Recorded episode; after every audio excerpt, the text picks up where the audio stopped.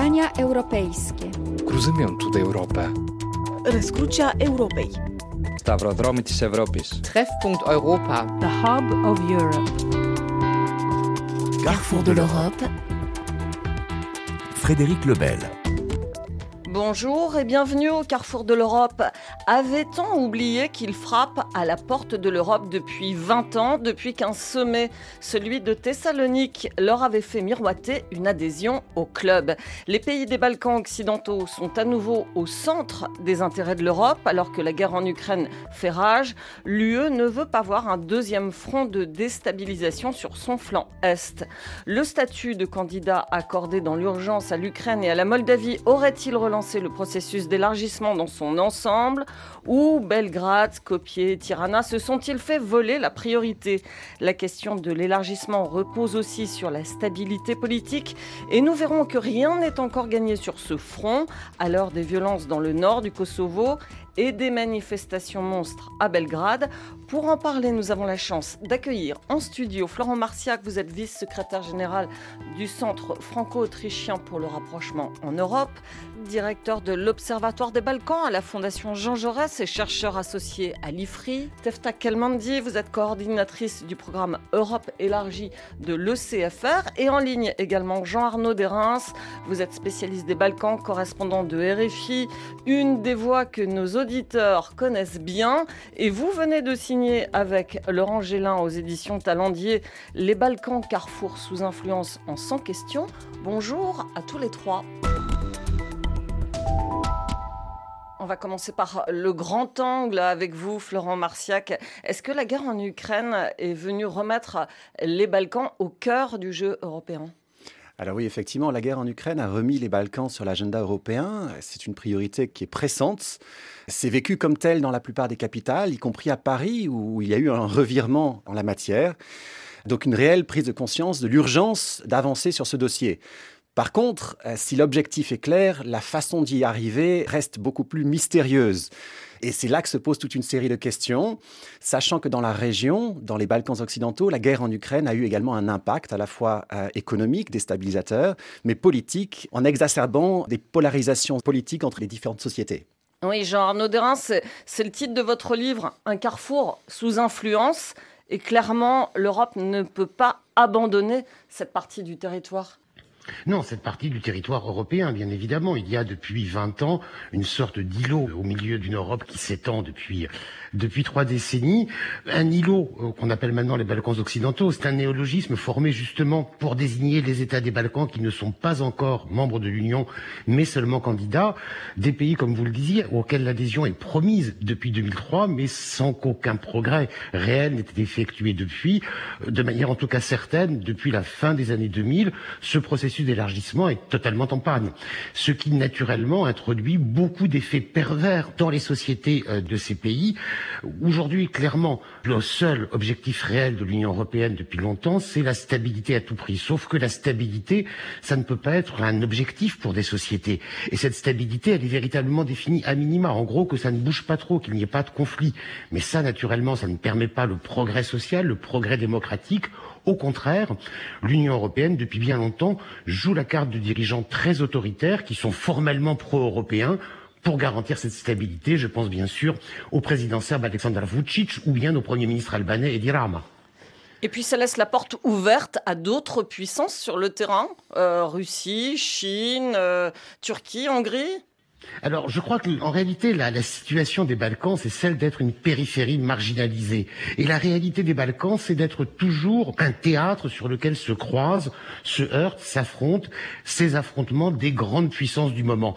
Pour le coup, la situation à notre début de 21e siècle, elle est terriblement semblable à celle du début du 20e siècle, avant le début de la guerre de 1914, où déjà les Balkans étaient un théâtre d'affrontement entre les puissances de l'époque, l'Autriche-Hongrie, la Russie, la France, l'Allemagne, l'Italie, Aujourd'hui, la liste des puissances a un peu changé. C'est la Turquie qui est beaucoup revenue dans la région. La Russie qui essaye bien évidemment d'utiliser la question des Balkans, même si en réalité les moyens d'influence réels de la Russie dans les Balkans ont toujours été assez limités. Euh, par contre, la Chine, qui est bien sûr un acteur tout à fait nouveau, contrôle largement euh, une bonne partie de l'économie des pays de la région. Kelmandi, euh, les clichés sont nombreux sur les Balkans. On, parle souvent de poudrière des Balkans. On va reparler euh, de la situation précise au nord du Kosovo, mais est-ce qu'il faut craindre une résurgence de la violence à grande échelle dans les Balkans aujourd'hui? Alors je pense pas qu'on peut parler aujourd'hui, j'espère en tout cas encore, d'une violence à grande échelle dans les Balkans. Malgré tout, il faut être prudent puisque la situation est déstabilisée aujourd'hui à un point qu'elle n'y était pas jusqu'à une très longue période. On craint effectivement une escalade qui continue dans le nord du Kosovo. Le retour de, nationalisme ne sert pas en fait à une ambiance de paix dans la région non plus. Nous avons vu ce qui se passe au Kosovo, mais euh, l'année dernière c'était le cas en Bosnie. Puis dans la région, il y a toujours la difficulté des crises politiques, de manque de stabilité politique aussi dans certains pays. Mais en vue d'une guerre en Ukraine, les régions des Balkans sont également très fragilisées aujourd'hui au niveau de sécurité et défense. Florent Marciac, on parlait de Moscou, forcément au, cœur de l'actualité euh, aujourd'hui. On a l'impression qu'en Serbie, ce sont des boulevards qui lui sont ouverts, notamment à travers les médias et à travers euh, le président Alexandar euh, Vucic, qui est quand même assez proche des positions russes. Alors, c'est vrai que la Serbie ne s'aligne pas avec les sanctions de l'Union européenne, mais ce n'est pas tout. La Serbie sert de relais à la propagande russe et le pouvoir en place d'Alexandre Vucic l'utilise très fortement. Elle utilise des narratifs russes qui dénoncent les, doubles standards européens, une forme de révisionnisme également, d'anti-impérialisme occidental. Donc ils font écho à tout cela et la population serbe, jusqu'à présent, adhère assez grandement à ces narratifs. Il faut dire que le président serbe et le régime a fortement réduit la liberté de la presse en Serbie et donc forcément les narratifs qui circulent sont ceux du gouvernement. La critique est assez difficile. Cependant, il y a des forces civiles qui se mobilisent en Serbie. De grandes manifestations ont lieu en ce moment. Donc il y a également euh, ces forces progressistes qui cherchent à conquérir un certain espace et c'est ce vers quel je crois qu'il faut pouvoir s'orienter et appuyer, nous occidentaux, plutôt que se ranger vers la stabilité que nous promet euh, de façon illusoire le régime de M. Vucic. Il y a un autre grand acteur euh, dont on a parlé, c'est bien sûr la Chine, qui investit notamment en Serbie pas forcément dans le genre de projet que soutiendrait l'UE, en l'occurrence une centrale à charbon à une centaine de kilomètres de Belgrade. On écoute le reportage de Simon Rico. À Kostolac, tout le monde ou presque connaît quelqu'un qui travaille dans le charbon. Proche du Danube, cette petite ville de 10 000 habitants, à une heure de route au sud-est de la capitale, Belgrade, abrite sur son territoire deux centrales thermoélectriques et une immense mine à ciel ouvert pour les alimenter. Plus de 6000 emplois directs et indirects en dépendent. Pour Goran Glicic, mineur et syndicaliste, la transition verte passe après. Toute la région de Kostolac vit grâce au charbon et cela doit continuer. Il faut investir plus encore. C'est bien pour nous ici, mais c'est aussi bien pour toute la Serbie. Les gens n'ont pas à avoir peur de la pollution. On a déjà mis beaucoup d'argent pour l'écologie, pour installer des filtres. Bientôt, il y aura de nouveaux emplois et c'est ça le plus important. Des filtres ont bien été installés au début des années 2010 et cela a permis de diviser par deux les émissions de particules fines. Mais la pollution des deux centrales à charbon de Kostolac excède toujours largement les normes autorisées, 14 fois supérieures à la moyenne de celles de l'Union européenne. Cela a évidemment des conséquences sanitaires. Ici, il y a deux fois plus de consultations pour des maladies respiratoires que dans le reste de la Serbie. Et pourtant, une nouvelle unité construite par la Chine doit bientôt ouvrir et garantir un avenir au charbon pour encore plusieurs décennies. Le journaliste Misha Burkic vient d'enquêter sur les investissements chinois en Serbie. Quand les Chinois viennent investir dans un pays comme la Serbie, protéger la vie des gens est loin d'être leur priorité. Même quand il s'agit de construire une infrastructure à risque, l'écologie, c'est toujours une question secondaire. Ce qui compte le plus, ce sont les profits qu'ils vont en tirer. Profits économiques, mais aussi politiques, surtout en Europe. Fin 2020, la Serbie a pourtant paraffé l'agenda vert, un accord avec l'Union européenne qui prévoit que les six pays candidats des Balkans occidentaux parviennent à la neutralité carbone en 2050. Cet objectif paraît d'autant plus ambitieux que le mix énergétique serbe n'a pas évolué depuis la fin de la Yougoslavie, voilà plus de trois décennies. Jean Arnaud Derins, on voit que la Chine est beaucoup moins regardante sur les questions euh, écologiques, mais aussi euh, de gouvernance des droits de l'homme. Et cela vient aussi impacter en fait tout le travail de convergence sur les normes européennes. Euh, oui, bien évidemment, les préoccupations environnementales ou démocratiques ne font pas du tout partie des priorités chinoises. Ce qui se passe dans les Balkans, en réalité, s'inscrit dans le cadre de la stratégie de la nouvelle route de la soie qui doit permettre à la Chine d'arriver jusqu'au cœur de euh, l'Union européenne. Euh, il faut souligner tout de même que si la Chine a pu ainsi avancer ses pions en totale tranquillité, c'est fondamentalement parce que personne ne s'en est jamais inquiété. Et si la Chine investit, c'est aussi parce que les pays européens, par exemple, n'investissent pas. Je voudrais rajouter aussi un mot sur la Russie, et notamment sur la question des sanctions avec l'Ukraine qu'évoquait Florent Marciac, parce que la situation est assez paradoxale. Au début de l'invasion russe, la Serbie a dit jamais nous ne sanctionnerons la Russie. Et moi, franchement, comme je crois tout le monde, je pensais qu'il s'agissait d'un baroud d'honneur, qu'au bout de quelques semaines, Alexander Vucic allait faire de nouvelles contorsions rhétoriques et diplomatiques pour dire qu'à son cœur défendant, il fallait malgré tout que la Serbie sanctionne la Russie. Or, il n'en a rien été. Et aujourd'hui, 16 ou 18 mois plus tard, où en est-on? On ne demande même plus aujourd'hui à la Serbie de s'aligner sur les sanctions européennes. Bon, soyons clairs, que la Serbie sanctionne ou non la Russie ne va pas changer l'issue de la guerre, mais le symbole politique est très fort. Aujourd'hui, vous pensez que l'Union européenne finalement euh, ferme les yeux sur des pratiques euh, les choses, ce qui permet, ce qui permet en réalité à Alexander Vucic d'avoir inversé les termes du, du problème. Aujourd'hui, plus personne ne lui demande rien et au contraire, tout le monde s'inquiète de voir M. Vucic dériver trop du côté de Vladimir Poutine. Du coup, qu'est-ce qui se passe? Regardez la situation au Kosovo. Les diplomates occidentaux dansent une véritable danse du ventre devant M. Vucic uniquement pour qu'il ne dérive pas trop vers Moscou, vers le Kremlin.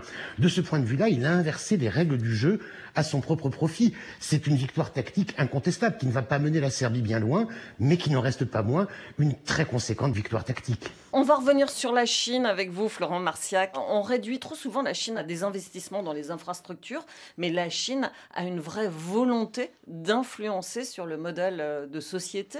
Oui, tout à fait. C'est plus profond que ça. La Chine a commencé effectivement à déployer son influence au travers des routes de la soie, des investissements dans les infrastructures de l'énergie ou la construction de ponts et de routes. Mais avec la Serbie et également dans certaine mesure la Hongrie, elle a trouvé une opportunité qui va un petit peu au-delà de ça. C'est quelque part montrer le poids technologique, le leadership technologique chinois au cœur de l'Europe.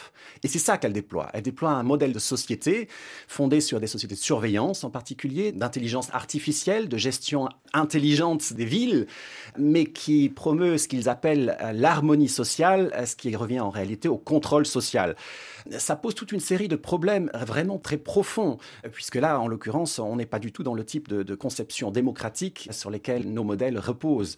Donc on est dans des sortes d'influences qui sont plus profondes avec la Serbie qui joue cette carte chinoise dans son espèce de balancier entre la Russie, la Chine, l'Union européenne et les États-Unis. Jean-Arnaud Derins disait que finalement l'Union européenne avait peut-être euh, abandonné euh, les investissements à la Chine et pourtant en fait euh, dans les Balkans l'Union européenne, Tefta Kelmandi est quand même la première force qui investit dans la région, loin devant la Chine. Oui, c'est vrai, mais malheureusement il manquait malgré tout cette perspective que l'élargissement allait aboutir à quelque chose. Ces dernières années, ces dernières décennies, la Chine a pris une énorme place dans les Balkans. Cela correspond aussi au fait que l'Union européenne s'est retirée. C'est pour ça, je pense que Jean Arnaud a expliqué le retour de la Chine et l'impact des manques des investissements européens. Non, les investissements européens sont là. Après, il faut savoir qu'un investissement européen ne se passe pas comme un investissement chinois. Les règles, les régulations et les directives sont beaucoup plus complexes, ce qui ne permet pas à ces pays finalement de profiter de plusieurs investissements alors qu'on profite plus facilement des investissements chinois, surtout dans tout ce qui est énergie, euh, infrastructure. Là où c'est inquiétant, c'est que l'emprunt chinois n'est pas seulement au niveau économique aujourd'hui et des commerces, il y a aussi des vrais échanges et des contacts avec des gouvernements. Il y a des échanges et des coopérations culturelles aussi avec certains pays.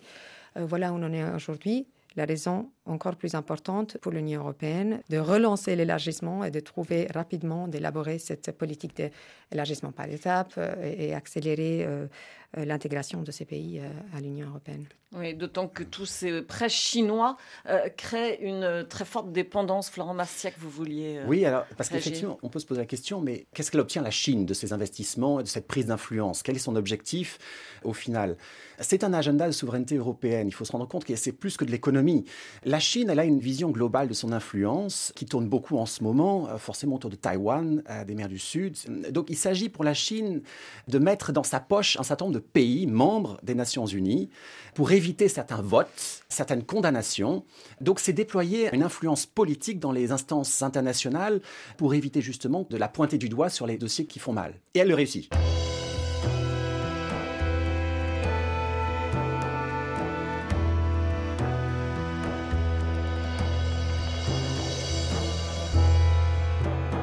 Carrefour de l'Europe, Frédéric Lebel. Carrefour de l'Europe sur les Balkans, à nouveau au centre du jeu européen. La reprise des violences dans le nord du Kosovo, mais aussi à Belgrade d'une toute autre manière avec des manifestations monstres dont nous allons reparler. Mais tout d'abord, le Kosovo, des affrontements ont opposé la minorité serbe dans le nord du pays aux forces de maintien de la paix de l'OTAN, la CAFOR, faisant une trentaine de blessés. Jean-Arnaud Derins, peut-être peut-on revenir aux origines de cette violence dans ce petit État qui n'a vu le jour qu'en 2008 oui, alors dans ce tout petit territoire du Nord, il faut bien situer les choses. Il y a aujourd'hui à peu près 100 000 Serbes qui vivent au Kosovo. Dans le secteur Nord, on parle seulement de 30 000 personnes sur 1800 km carrés. C'est véritablement un mouchoir de poche. C'est en réalité un ring de boxe ou une scène de théâtre sur lequel, depuis la fin de la guerre en 1999, les gouvernements de Belgrade et de Pristina montrent leurs muscles pour répondre à leurs propres agendas politiques euh, respectifs. Alors la crise actuelle était une crise parfaitement prévisible, on peut la, la, rappeler rapidement. Le nouveau Premier ministre Albin Kurd, qui a formé son gouvernement en février 2021, à l'été 21, veut appliquer une décision qui, en théorie, a été résulte d'un accord signé, à savoir l'interdiction pour Belgrade de délivrer des plaques d'immatriculation aux Serbes qui vivent dans ce secteur nord. Encore une fois, je le précise. Alors, les plaques d'immatriculation, ça peut sembler un enjeu trivial, dérisoire. Ce n'est pas tout à fait le cas. Une plaque d'immatriculation, ça se voit. À la limite, le passeport, vous le mettez dans la poche. La plaque d'immatriculation, c'est votre identité visible. Et puis, pour ces Serbes du nord du Kosovo, c'est bien sûr très important de pouvoir circuler, se rendre en Serbie. C'est normal. Donc, la population serbe du nord s'est insurgée contre cette volonté de Pristina d'arrêter la délivrance des plaques d'immatriculation serbes. Il y a eu plusieurs rebonds dans cette crise, à l'été 21, à l'été 22, et finalement, le 5 novembre 2022, les Serbes Du Nord ont quitté toutes les institutions du Kosovo. Les Serbes qui travaillaient à la police, dans la justice, ont démissionné et les conseils municipaux ont également démissionné des quatre communes du Nord. Quand un conseil municipal démissionne, qu'est-ce qu'on fait? On organise des élections municipales partielles.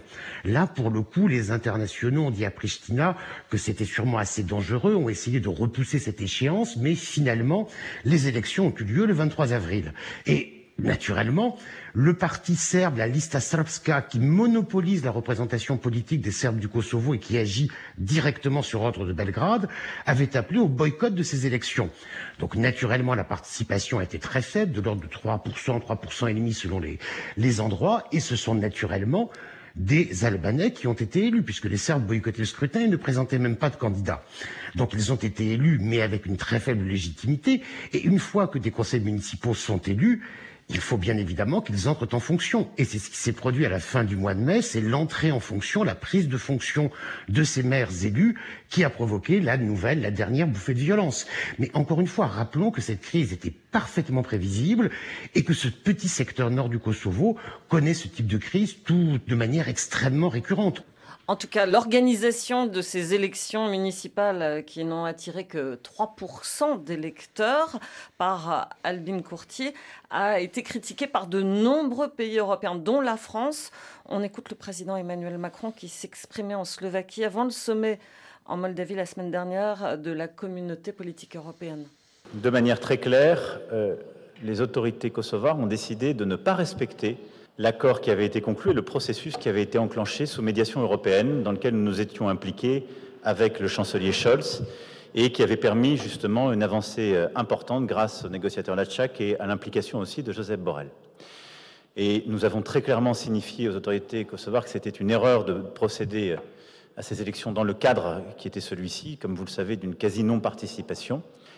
Mais très clairement, il y a une responsabilité des autorités kosovares dans la situation actuelle et un non-respect d'un accord qui était pourtant important et qui avait été scellé il y a juste quelques semaines. Tefta Kelmandi, il va sans doute y avoir un nouveau scrutin euh, municipal. Est-ce qu'on peut dire que euh, Albin Courtier finalement a, mal joué en s'attirant euh, toutes ces critiques?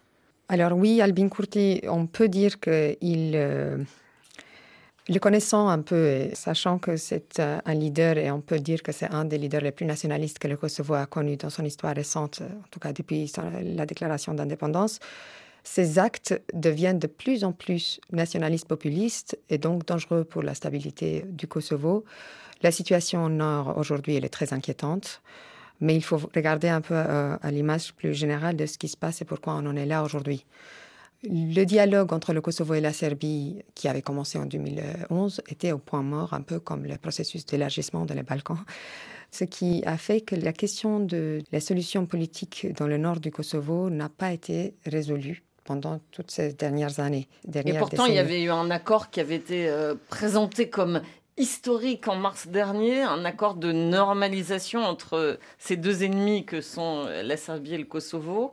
Il y a eu plusieurs accords entre la Serbie et le Kosovo et malheureusement, souvent, ils n'ont pas été respectés euh, dans le passé non plus.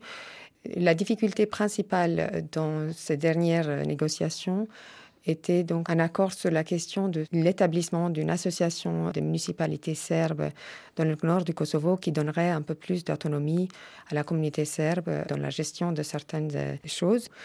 Le Kosovo ne voulait pas faire ces concessions et euh, le Kurti et Vucic aujourd'hui sont dans un jeu d'enfant, on peut dire, parce que ils ont un accord depuis mars dernier, mais un accord qui n'a pas été signé. C'est pas là le problème, à mon avis. Le problème, c'est qu'ils ne se mettent pas d'accord qui fait quoi et quand, et qui commence au premier à, donc à mettre en œuvre ce qui a été euh, décidé.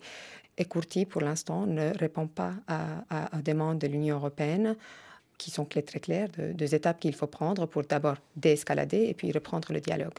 Et si je peux juste me permettre, une chose, euh, à mon avis, qui est inquiétante, c'est qu'il n'y a pas d'autre solution de la situation du nord du Kosovo à part le dialogue et l'approche de Kurti. Et là, je parle de Kurti, je ne dis pas que la Serbie et Vucic n'a pas de, rôle là-dedans, mais cette approche-là est une approche qui ne sert pas du tout une atmosphère de dialogue, en fait. Et d'ailleurs, aujourd'hui, on sait que le dialogue est remis en pause, ce qui va que repousser le processus de normalisation, une éventuelle normalisation des relations et le processus d'intégration aussi à l'Union européenne. Et puis, euh, du côté serbe, Florent Marciac, euh, Belgrade ne reconnaît absolument pas la légitimité de cet État du Kosovo. Alors, tout à fait. Et, je pense qu'il ne faut pas faire preuve de complaisance avec Belgrade, en, l'occurrence. La tentation est très forte de regarder le problème et de chercher une solution à court terme de mettre la pression sur le plus faible, de pointer du doigt les maladresses, ou plus encore, mais avoir une vision stratégique, cela implique comprendre un petit peu le milieu géopolitique dans lequel les deux pays se situent et les influences qui se jouent, leur interaction. Le boycott des institutions et des élections, c'est les ordres de Belgrade. Il faut le rappeler. Une ingérence constante de Belgrade. Belgrade entretient des poches d'instabilité au nord du Kosovo. Belgrade n'est pas à pied d'égalité avec Pristina dans le dialogue que facilite l'Union européenne. Belgrade, la Serbie est un État reconnu internationalement qui, de toute logique, a un intérêt à ce que cela persiste, en l'occurrence. Euh, elle n'a pas intérêt à ce que les choses bougent. Belgrade est très satisfaite avec le fait que le Kosovo n'est pas reconnu. Et elle par cinq États européens. Par cinq États européens. Et elle l'est encore plus quand nous, Occidentaux, maintenant, nous menaçons le Kosovo de ne plus soutenir les efforts du Kosovo à se voir reconnu par d'autres États. Donc, en l'occurrence, en nous focalisant simplement sur la question de Kurti et la malgérance de la crise, on donne raison finalement aux causes structurelles qui sont nourries par Belgrade avec dans l'ombre de Belgrade la Russie. On appuie le discours pro-russe dans la région euh, qui a un écho euh, d'autant plus grand. Et on creuse finalement la tombe du dialogue et de la recherche de la solution. Le dialogue qu'a cherché à mettre en place l'Union européenne, cette médiation, si vous voulez, entre Belgrade et Pristina, elle n'a jamais pu avoir cette portée politique stratégique parce que systématiquement, Belgrade a, cherché par l'agitation, que ce soit par, les plaques d'immatriculation, par des petites crises qui ont pris tout de suite une ampleur très grande. Elle a amené l'Union européenne à se concentrer sur une gestion de crise à court terme pour simplement calmer les choses. Calmer les choses, ça ne veut pas dire résoudre les problèmes. Résoudre les problèmes, c'est simplement voir qui sont nos alliés. D'un côté, on a une Serbie autocratique qui ne s'aligne pas avec l'Union européenne et qui a la Russie dans son ombre. De l'autre côté, on a le Kosovo, qui est un allié euro-atlantique qui certes a des difficultés euh, considérables dans sa transition, mais qui fait des progrès, à un moment donné, il faut pouvoir choisir ses alliés et mettre ses pions pour pouvoir résoudre les problèmes. Ben, on va se rendre justement en Serbie, qui a été secouée par toute une série euh, de manifestations monstres. Les citoyens protestaient contre le régime d'Alexander Vucic, contre une culture de la violence, à la suite de deux tueries qui ont fait 18 morts. On écoute le reportage à Belgrade de Louis Seyé. Comme chaque semaine, c'est une foule dense qui se masse en face du Parlement et envahit progressivement le centre de la capitale serbe. Jeunes et moins jeunes, on marche en famille ou entre amis et fleurs à la main pour dire non à la violence. Ouvrier d'une quarantaine d'années, Nemanja est venu avec sa femme et son fils depuis le nord de la Serbie. On est venu aujourd'hui pour défendre la vraie Serbie, et pas la Serbie que l'on voit tous les jours, celle d'Aleksandar Vucic, dont la secte criminelle dirige ce pays depuis plus de dix ans et qui ne veut pas rendre des comptes à ses citoyens.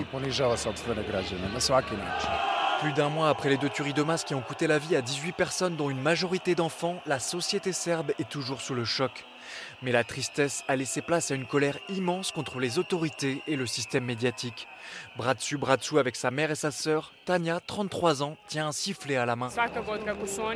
Depuis que ces gens sont au pouvoir, la violence a atteint des proportions incroyables. Elle est partout, dans les médias, dans la rue, dans les institutions judiciaires. Je ne sais pas encore ce qu'on pourra obtenir, mais il faut que l'on essaie de changer certaines choses. Alors que les dizaines de milliers de manifestants exigent une transformation du paysage médiatique et des changements à la tête de l'État, le président serbe a accusé l'opposition de récupération politique et traité les manifestants de charognards. Une réponse qui choque Srjan Markovic. Ce jeune militant est l'un des organisateurs du mouvement La Serbie contre la violence. Les gens descendent dans la rue pour dire qu'ils en ont assez. Assez avec le lavage de cerveau, assez de votre propagande, assez d'injures. Ce n'est pas important qui organise, ce sont les citoyens qui descendent massivement dans la rue. Et personne n'a besoin de les appeler ou de les payer pour les faire venir, comme le fait le gouvernement quand il organise un rassemblement de soutien. Chaque semaine, les manifestations semblent prendre de plus en plus d'ampleur et certains comparent déjà ce mouvement au soulèvement de l'an 2000 qui a abouti à la chute du dictateur Slobodan Milosevic. Pour le politologue Igor Stix, qui est venu manifester avec des amis, les deux régimes se ressemblent, notamment par leur proximité avec les réseaux criminels. Tout est lié. Vous construisez un régime euh, avec une pression médiatique énorme, avec le contrôle euh, de tous les médias avec le contrôle du processus démocratique et électoral. Et ensuite, euh, vous enrichissez énormément euh, par des moyens euh, pas du tout légaux. Après la publication de l'article dans New York Times sur M. Vucic, euh, il paraît que le monde aussi écoute maintenant ce qu'on disait pendant des années. Cet article du New York Times a notamment décrit les liens d'Alexander Vucic avec des figures de la pègre locale. Des liens sulfureux que les journalistes indépendants serbes dévoilent pourtant depuis des années. À Belgrade, Milica Šarić est la rédactrice en chef du Centre pour le journalisme d'investigation elle dénonce également le fonctionnement des médias proches du pouvoir, dont les émissions font quotidiennement l'apologie de la violence. Jean-Arnaud Derins, ça, serait peut-être aller trop loin que de dire que le vent est en train de tourner pour Alexander Vucic oui, mais alors le vent, vous savez, souffle toujours de manière assez contradictoire. Il y a deux choses qui se passent. Il y a effectivement une très forte mobilisation sociale, citoyenne, contre l'autoritarisme de ce régime, contre ses liens avec le crime organisé, contre la banalisation de la violence qui est promue par les médias du régime. On verra bien si ce mouvement peut déboucher sur quelque chose. Je crois qu'il faut tout de même rappeler qu'il y a régulièrement eu des manifestations contre le régime d'Alexander Vucic, mais qu'au final, c'est toujours lui qui a gagné les élections. Je ne voudrais pas être pessimiste, mais j'ai un petit peu peur que ce mouvement s'essouffle faute de débouchés politiques clairs, d'autant qu'un autre vent souffle dans le même temps dans une autre direction. Et là, on en revient au Kosovo, où de fait aujourd'hui, Vucic a clairement le soutien des Occidentaux États-Unis en tête. Voilà, c'est ça le grand problème. Et Alexander Vucic saura très très bien en jouer. Il y a eu, si l'on revient à cette crise du Kosovo, de manière certaine, une maladresse du Premier ministre Kurti. Euh, ça, c'est indéniable. Mais enfin, tout de même, euh, vous évoquiez les accords signés à Ohrid le 18 mars, des accords présentés tout de même un petit peu vite comme étant historiques. En réalité, dans ces accords, il n'y avait rien et ils n'ont pas été signés puisque les deux protagonistes, Albin Kurti et Alexander Vucic, ont dit oralement qu'ils étaient d'accord, mais ont bien précisé qu'ils ne signaient rien. Donc, quand l'Union européenne annonçait une victoire historique à Ohrid, c'était, je pense, un petit peu léger. D'autant que le contenu de ces accords était totalement vide. Euh, en gros, la Serbie, c'était ça l'idée du projet européen, la Serbie allait cesser de s'opposer à l'intégration du Kosovo dans les institutions internationales à la bonne heure. Mais enfin, je ne pense pas que l'intégration du Kosovo dans l'Union européenne ou son admission aux Nations unies ou au Conseil de l'Europe dépendent de la Serbie. De fait, l'Union européenne vient d'essuyer un désaveu flagrant parce que cette crise au Kosovo, après la signature, ou en tout cas après les discussions d'Ohrid, est un désaveu pour l'Union européenne. Du reste, ce sont aujourd'hui les États-Unis qui ont pris le leadership de la gestion de la crise au Kosovo. Et les États-Unis, et là, il y a véritablement un retournement radical. Les États-Unis qui, rappelons-le, avaient tout de même pris l'initiative de bombarder la Serbie de Milosevic en 1999, aujourd'hui considèrent la Serbie comme leur allié stratégique numéro un dans la région. Dans ces conditions-là, le Kosovo se trouve, pour le coup, dans une situation extrêmement inconfortable. Tefta Kelmandi, c'est votre euh, impression aussi, cette marginalisation du Kosovo au profit de la Serbie? Oui, je partage cette euh, analyse. Malheureusement, aujourd'hui, nous, nous sommes dans une situation où le Kosovo, pour la première fois depuis sa déclaration d'indépendance, est euh, est isolé par la communauté internationale, est critiqué ouvertement par ses partenaires et ses alliés. Il faut savoir que le Kosovo et l'État de Kosovo est là aussi grâce à ses partenaires et ses alliés, que le Kosovo a profité et sa reconnaissance étatique euh, est aussi due à ses alliances et à ses partenaires avec euh, l'Occident. Et aujourd'hui, voilà, nous sommes dans une situation où la pression est là pour Courti de désescalader la situation. Est-ce qu'il va le faire? Je ne sais pas. Je ne sais plus. Il est imprévisible aujourd'hui, euh, de plus en plus, à mon avis, dangereux. Je pense qu'il faut faire une différence entre la stratégie de l'Occident envers Vucic et la Serbie de Vucic et la stratégie de l'Occident envers le dialogue. Et ne pas confondre les deux, le dialogue du Kosovo avec la Serbie. La, question du nord du Kosovo ne sera pas résolue si Vucic n'est plus là. Elle sera toujours là, il faudra la résoudre avec la prochaine administration, qui que soit. Ce sera toujours une situation et une question sensible euh, à l'égard de la Serbie et des Serbes du Kosovo.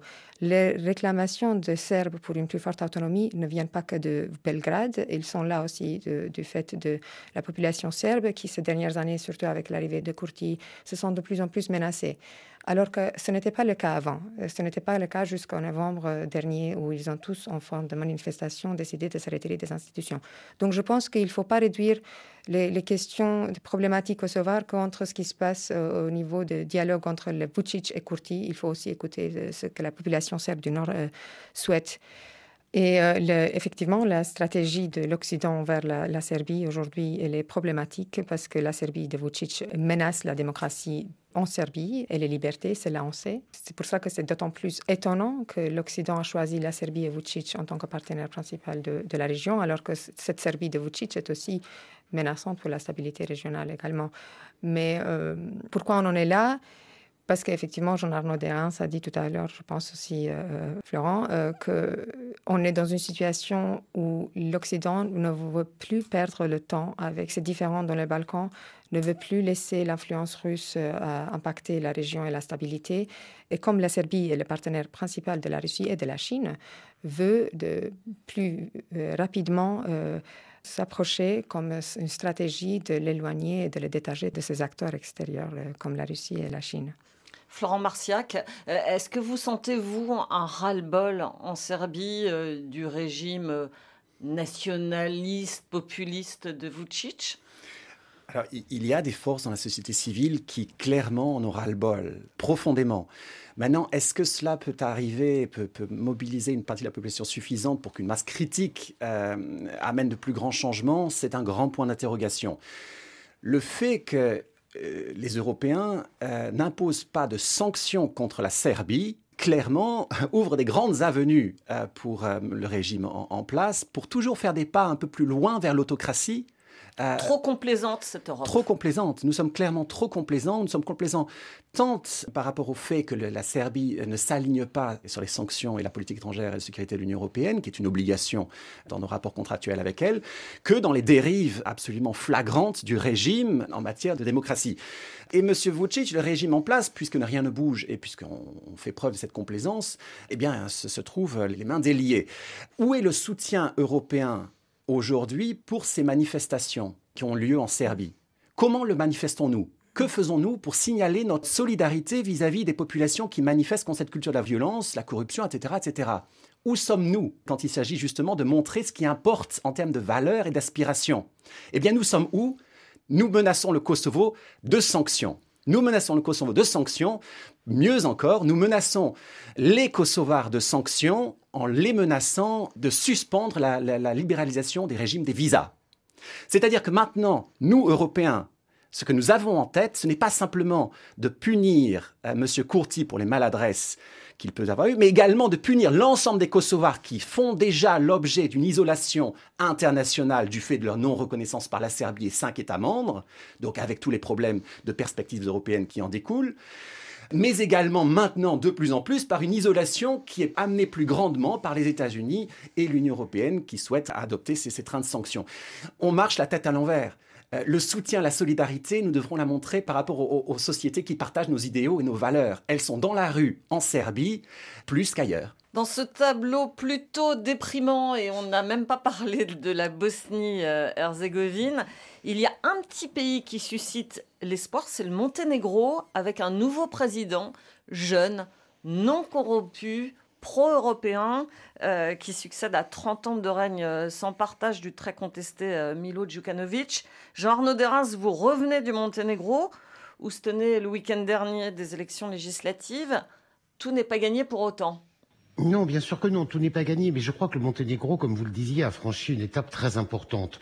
En gros, ce que l'on a vu depuis 2020, c'était un processus d'alternance démocratique parfaitement pacifique, alors que l'on craignait que le départ de Milo Djukanovic ne soit possible que dans un embrasement de violence.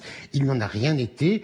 Son parti avait perdu les élections en août 2020 et lui, finalement, a perdu la présidentielle du 2 avril dernier. Euh, c'est donc 30 années d'un régime autocratique corrompu, clientéliste, directement lié au crime organisé, qui s'est effondré sans violence. Et l'autre point très important, c'est que les partis pro-serbes, et du reste pour le coup très fortement pro-russes au Monténégro, eux sont également en perte de vitesse. Aux législatives, ils n'ont obtenu que 14% des voix, alors qu'ils pesaient beaucoup plus, près de 50 il y a encore quelques années. Il y a donc, si vous voulez, une marginalisation et de ce, des restes de ce régime corrompu de Milo Djukanovic et d'un autre côté des pro-serbes, ce qui veut dire que l'avenir du Monténégro ne va plus se jouer sur des politiques de l'identité, les pro-monténégrins, les souverainistes contre les pro-serbes. Ça, je crois que ça appartient au passé. C'est donc un pas énorme qui a été franchi. Ceci étant, le nouveau gouvernement n'est pas encore formé. Des élections de dimanche dernier ne ressortent pas de majorité bien claire. Il y aura donc des périodes encore très compliquées pour le Monténégro. Euh, j'ai envie de dire, sans être cynique, que le Monténégro va peut-être avoir la chance d'être un petit pays des Balkans, normalement corrompu, mais sans plus être déchiré par ces affrontements identitaires et la menace permanente de la guerre civile pour après-demain. Florent Marciac, le Monténégro, c'est le bon élève, euh, celui qui pourrait être euh, un des prochains membres de l'UE ah ben, Quand les choses vont mal, forcément, on, est tenté à chercher un, succès, un bon élève, quelque chose qui fonctionne. Euh, et là, ça tombe sur le Monténégro, ce qui est très bien. effectivement, c'est bien dans le contexte actuel, quand on regarde ce qu'il se passe en, Macédoine du Nord, au Kosovo, en Serbie, en Bosnie. Et même en Albanie, effectivement, euh, c'est pas mal d'avoir un, pays qui nous satisfait un petit peu, voir qu'il est, sur la bonne route. Maintenant, comme le dit Jean Rano, le rôle de l'Union européenne euh, en la matière est, très marginal. C'est pas le succès de l'Union européenne. Euh, il faut s'en rappeler. Donc, c'est pas un succès pour nos politiques, c'est un succès pour les sociétés civiles qui ont décidé de se mobiliser, de changer un petit peu la. la c'est pas forcément négatif, c'est plutôt non, bien. Non, c'est pas négatif, c'est très très bien. Simplement, il faut garder la, tête sur les épaules. Et donc, c'est important de le faire pour, par rapport aux autres cas plus difficiles auxquels nous faisons face. Et l'autre chose, c'est que le Monténégro, euh, pendant de nombreuses années, euh, de décennies, il a été euh, victime de cette captation d'État, donc des corruptions, des, influences qui sont assez chevillées, si vous voulez. Donc ça va prendre du temps à détresser tout cela. c'est sur la bonne voie. Mais est-ce que cela devrait nous rendre euphoriques, nous, Européens, dans notre politique d'influence dans les Balkans? Je me réjouis énormément pour le Monténégro. Je reste malheureusement un petit peu plus réservé sur la politique d'influence européenne. Carrefour de l'Europe, Frédéric Lebel. Carrefour de l'Europe sur les Balkans, au centre du jeu européen, avec nos trois invités en ligne. Jean-Arnaud Derens, notre correspondant dans les Balkans, qui revient du Monténégro et qui vient de signer avec Laurent Gélin aux éditions Talendier Les Balkans Carrefour sous influence, en sans question.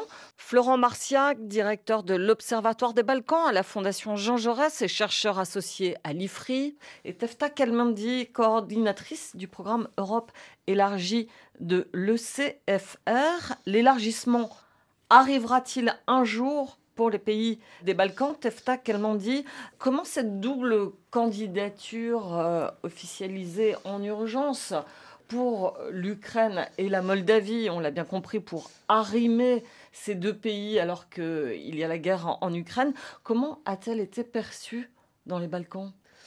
Alors, dans les Balkans, cela n'a pas causé tant de frustration comme on l'attendait, et ça c'est une bonne chose. Mais cette euh, ouverture de l'Union européenne sur la question de l'élargissement de nouveau donc vient au profit principalement aujourd'hui de l'Ukraine et de la Moldavie. Il y a un vrai message que les Balkans occidentaux sont de retour dans l'agenda de l'élargissement et que l'Union européenne souhaite euh, travailler avec eux pour les intégrer euh, euh, rapidement avec la Moldavie et, et l'Ukraine. Mais aujourd'hui, ce n'est pas clair encore comment est-ce que cela va impacter les Balkans occidentaux. Ce qui se passe aujourd'hui, c'est qu'il y a une vraie volonté de la part de Moldavie et de l'Ukraine à s'engager dans les réformes. Dans les Balkans, nous ne sommes pas du tout là. Il n'y a pas cette euh, envie aujourd'hui. Elle était là il y a 20 ans, il n'y a plus. Et voilà, où est-ce que cela va laisser les, les Balkans, on ne sait pas malgré cela, l'élargissement, c'est très important que la, question de l'élargissement est remise sur la table, qu'il y a donc ces nouvelles idées de l'élargissement par étapes, où il va y avoir besoin de plus d'élaboration. Vous parliez de l'élargissement par étapes. L'Institut Jacques Delors à Paris a ouvert en novembre dernier un centre de recherche Grande Europe dédié à l'élargissement. Il reçoit donc euh, régulièrement des chercheurs des pays candidats. L'occasion de rencontrer Strajina Subotic, un jeune chercheur du think tank European Policy Center de Belgrade. On l'écoute, il est assez optimiste. Uh, uh, Dès le début de la guerre en Ukraine en 2022, nous avons vu une accélération de l'histoire. Tant de choses se sont passées en si peu de temps et ont complètement remodelé notre continent, et donc les Balkans occidentaux et la politique régionale. Et pour nous, qui nous uh, considérons comme futurs membres de l'Union européenne, on voit que la France et le président Macron se posent en leader pour trouver des solutions et lever des obstacles. Notre think tank est le Centre pour les études politiques politiques européennes ont développé cette idée d'élargissement graduel pour sortir de cette binarité. Soit vous êtes membre à part entière de l'Union européenne, soit vous n'êtes pas membre du tout. L'Europe doit investir plus dans l'élargissement et revoir la méthode théorique et pratique. Et comment cet élargissement graduel pourrait fonctionner? Uh, Let's take for example Montenegro. It's a country that is a front runner in the Western Balkans. Prenez le Monténégro, un des meilleurs candidats des Balkans occidentaux. Si le pays, par exemple, s'aligne complètement sur la politique étrangère européenne, il pourrait obtenir des fonds supplémentaires. Et le pays pourrait participer aux réunions avec d'autres leaders pour leur faire part de ses craintes et de ses intérêts.